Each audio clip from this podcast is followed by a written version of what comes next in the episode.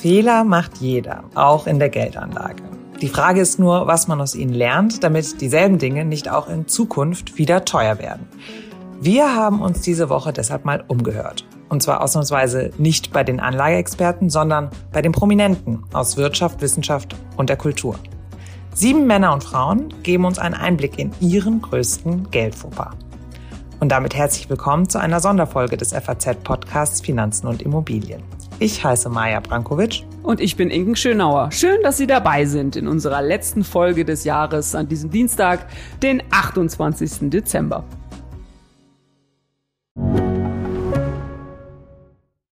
Investiert ihr bereits in Aktien, ETFs, Immobilien und Co?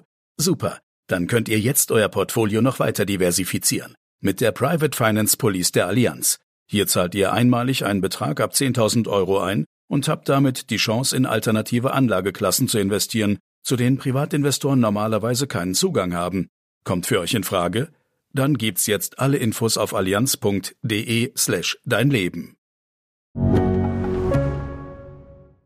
Inken, wir haben heute ja etwas ganz anderes dabei, pünktlich zum Jahreswechsel, wo man ja traditionell alte Weisen überdenkt und sich neue Ziele setzt, vielleicht ja auch in der Geldanlage.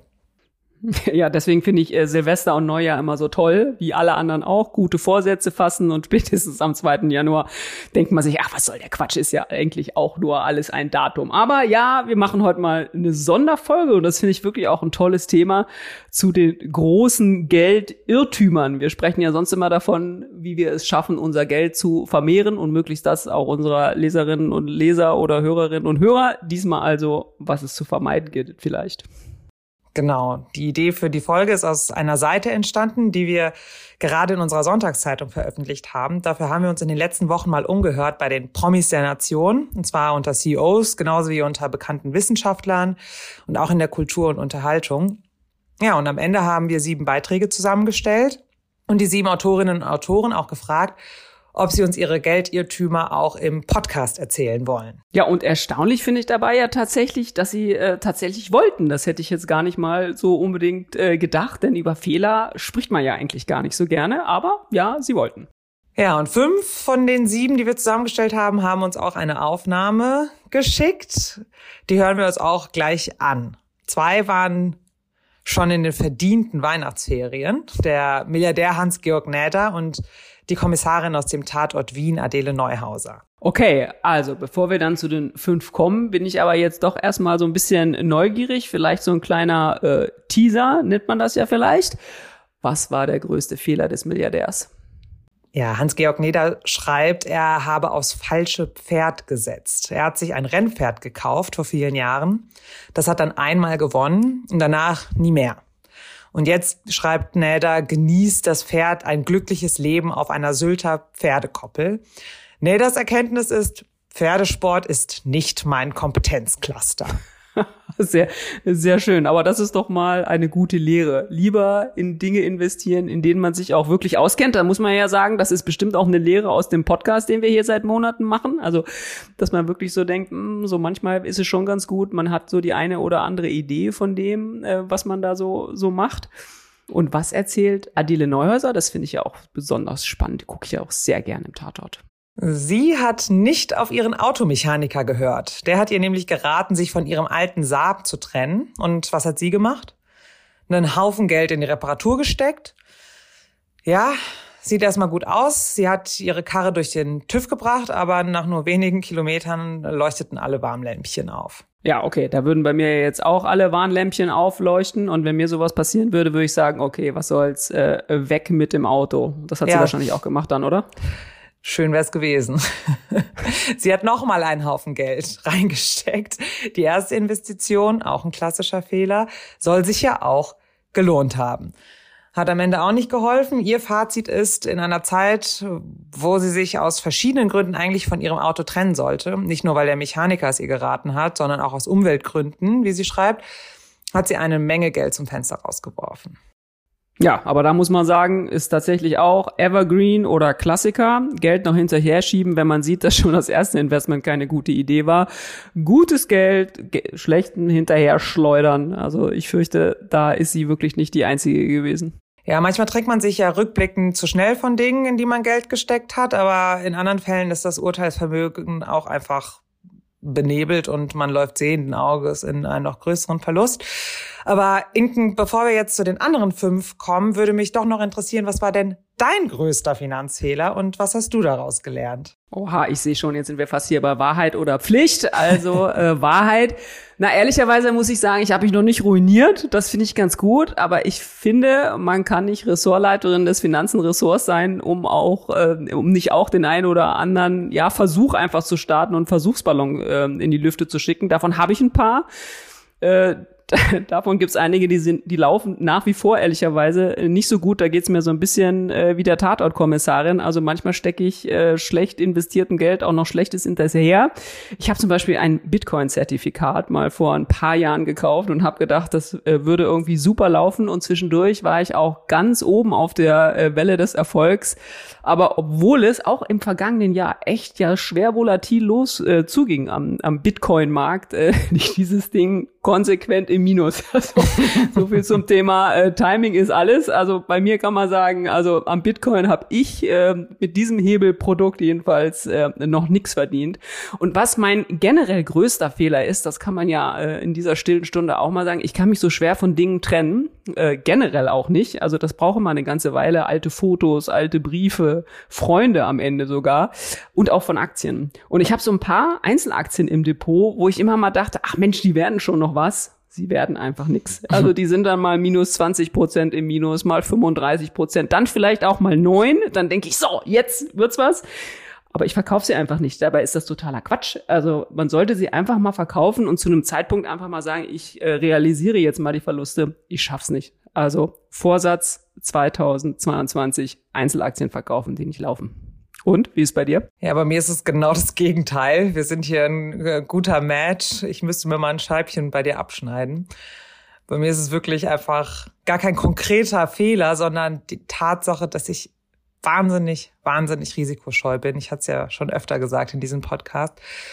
Und einfach echt sehr, sehr wenig am Aktienmarkt mache und äh, auch noch nicht so lange dabei ja, weiß ich ja, ich müsste viel mehr fürs Alter vorsorgen. Ich habe ja Stand jetzt noch 35 Jahre zu arbeiten. Wer weiß, was da an gesetzlicher Rente für mich bleibt. Und ich spreche und schreibe über solche Themen und äh, gebe Tipps, aber selbst kann ich sie einfach nicht beherzigen, weil ich einfach das Risiko nicht mag. So, also der finanzielle Nervenkitzel ist nicht mein Fall und es würde mich total vereinnahmen. Es würde mich sau viel Zeit kosten. Ich würde ständig gucken. Es würde mich einfach zu sehr aufwühlen. Am Ende habe ich deshalb in meinem Depot wirklich nur einen ganz klassischen ETF und auch keinen großen Betrag, wenigstens so ein bisschen was, aber ich, ich kann es nicht. So, ich habe lieber zu viel Notgroschen auf dem Girokonto. Aber liebe Maya, wenn wir irgendeinen Bestimmungszweck suchen, warum wir diesen Podcast machen, dann bist du ja sozusagen die Repräsentanz unserer Hörergruppe.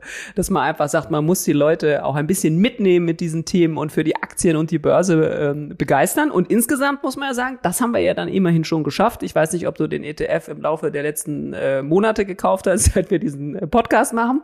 Aber ETF-Fonds ist auf alle Fälle schon mal eine gute Idee. Da wollen wir doch mal einen positiven Ausblick fürs neue Jahr geben, dass äh, da auf alle Fälle vermute ich mal, alles richtig gemacht. Also wenn der auch in den Miesen ist, dann überdenken wir nochmal unsere Podcast-Strategie. Nee, das ist tatsächlich, also deshalb kann ich auch, stehe ich guten Gewissens auch hinter den Tipps, die ich so gebe, wenn ich dann sage, breit streuen, besser ETF, äh, lange halten, genau mein Ding. Ich habe ihn nicht in den letzten Monaten gekauft und äh, ich bleibe dabei. Mit diesem ganzen Volatilität, Risiken, Unsicherheiten. Ich habe ja das Stichwort Altersvorsorge genannt. Das ist für mich kein, kein, kein Spiel und kein großes Hobby, sondern das ist wirklich ein Teil des Vermögens, was man sich heute einfach auf die lange Frist aufbauen kann, um äh, später dann halt nicht in die Röhre zu gucken. Und das kann ich jedem nur wärmstens empfehlen.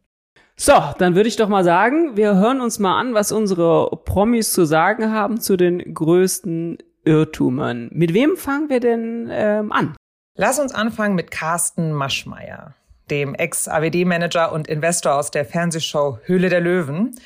Er hat mal in jungen Jahren auf einen Bekannten gehört und eine ganz falsche Investmententscheidung getroffen, aber daraus gelernt.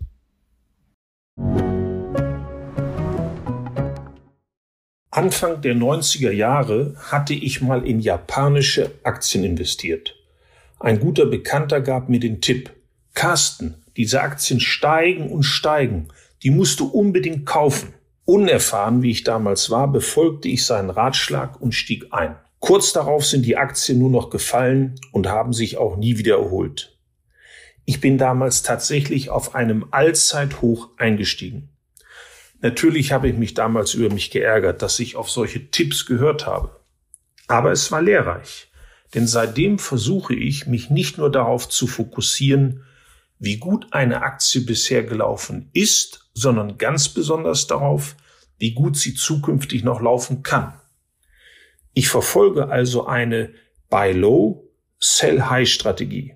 Das klappt auf jeden Fall besser. Ja, scheint so, denn wir wissen, äh, der Mann ist nicht arm. Insofern sehr schön. Als nächstes hören wir dann Lars von Lackum, das ist der CEO der Immobiliengesellschaft LEG, mit seiner verpassten Riesenchance. Ein Mann, der äh, auch ja in einer Esse-Klasse tatsächlich ja unterwegs ist, die wir hier schon viel besprochen haben, eben die Immobilien. Und gleich darauf folgt Jens Baas, das ist der CEO der Techniker Krankenkasse. Und der hat vielleicht wie ich auch seine liebe Erfahrung mit dem Bitcoin gemacht.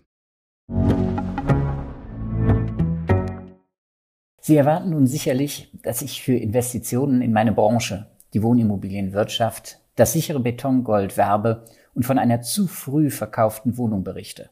In einer deutschen Metropole günstig erworben, Potenzial nicht ausgereizt, Chance verpasst. Daher erzähle ich Ihnen bewusst eine ganz andere Geschichte, in der ich jedoch keine bessere Figur mache.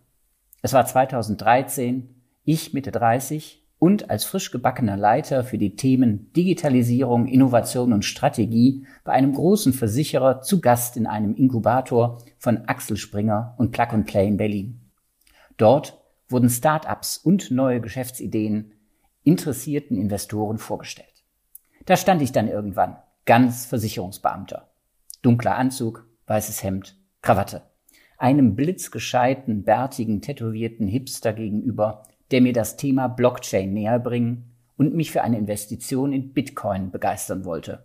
Übrigens damals für aus heutiger Sicht kaum mehr glaubhafte 75 US-Dollar das Stück.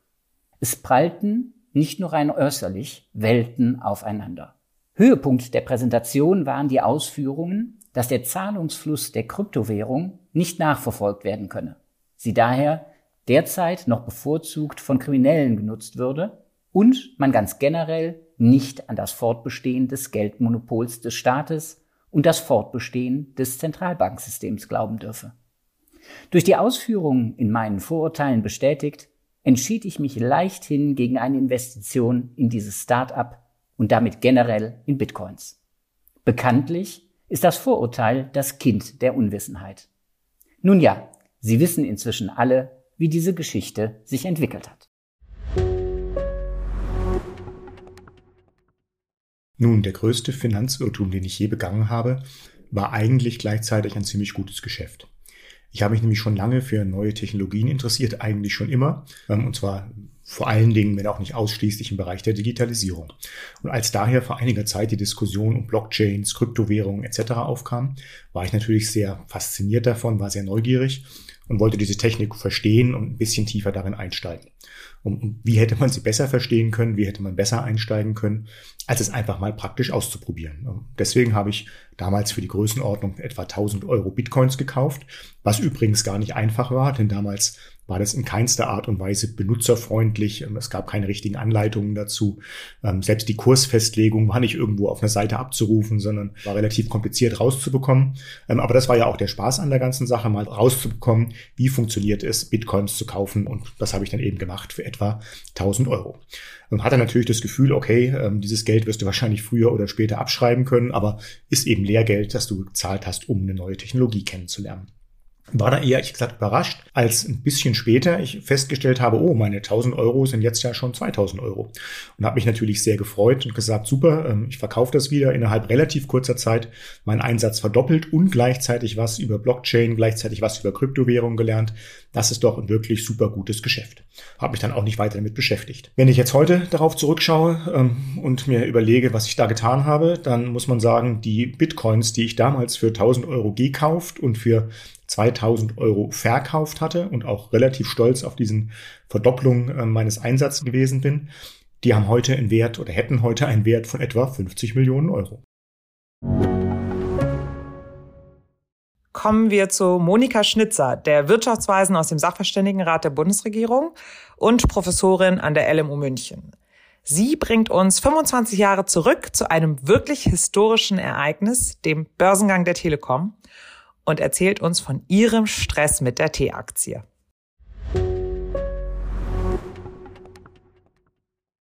Der 25. Jahrestag des Börsengangs der Deutschen Telekom hat mich an meinen größten Finanzirrtum erinnert. Wie viele andere auch, habe ich gleich beim Börsengang in Telekom-Aktien investiert. Nach den ersten Kursgewinnen war mir klar, viel höher kann der Kurs nicht steigen. Und so habe ich die Aktien ziemlich rasch wieder verkauft, mit einem hübschen Kursgewinn von 30 bis 40 Prozent. Natürlich hatte ich recht, ein Jahr nach dem Börsengang fiel der Kurs wieder.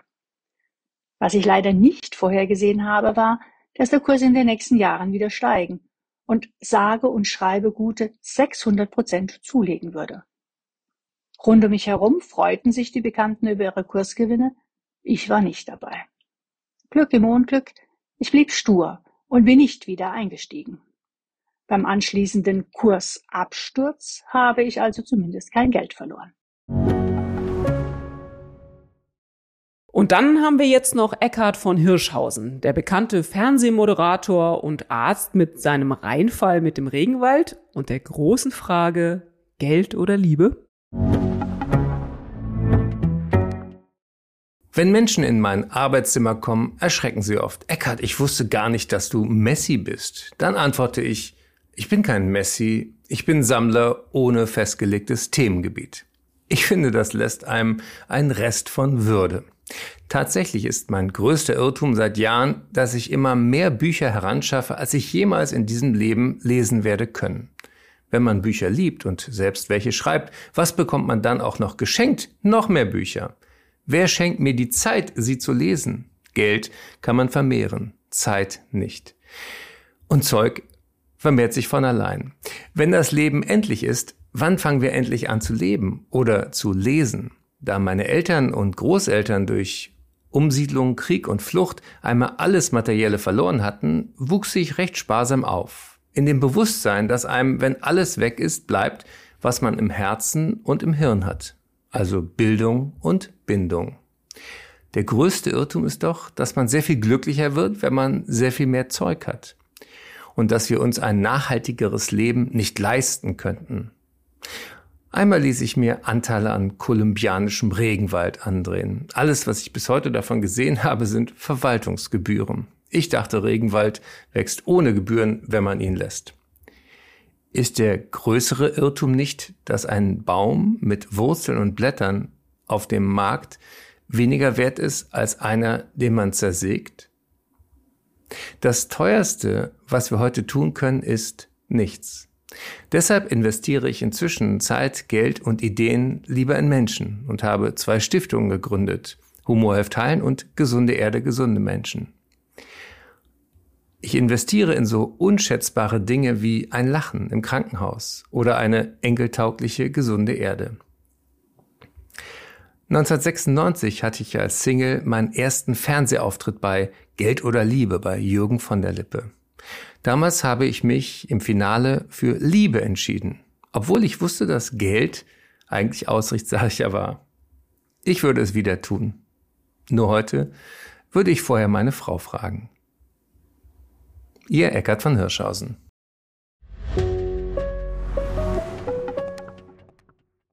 Ja, und das war's auch schon für diese Woche und für dieses Jahr mit unserem FAZ-Podcast Finanzen und Immobilien. Wenn Sie Fragen haben, Themenwünsche oder andere Anregungen, Schicken Sie uns doch gerne eine E-Mail an podcast.faz.de oder treten Sie unserer LinkedIn-Gruppe bei. Wir freuen uns, wenn Sie uns abonnieren und wenn Sie uns weiterempfehlen. Zu finden sind wir überall dort, wo es Podcasts gibt. Tschüss, bis nächste Woche. Guten Rutsch ins neue Jahr. Ja, einen guten Rutsch auch von mir und auch für 2022 gilt, machen Sie was aus Ihrem Geld.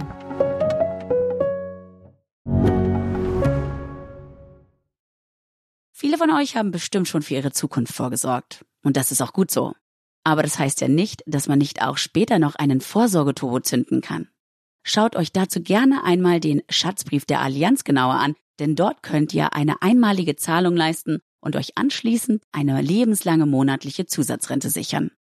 Alle Infos findet ihr auf allianz.de slash dein Leben.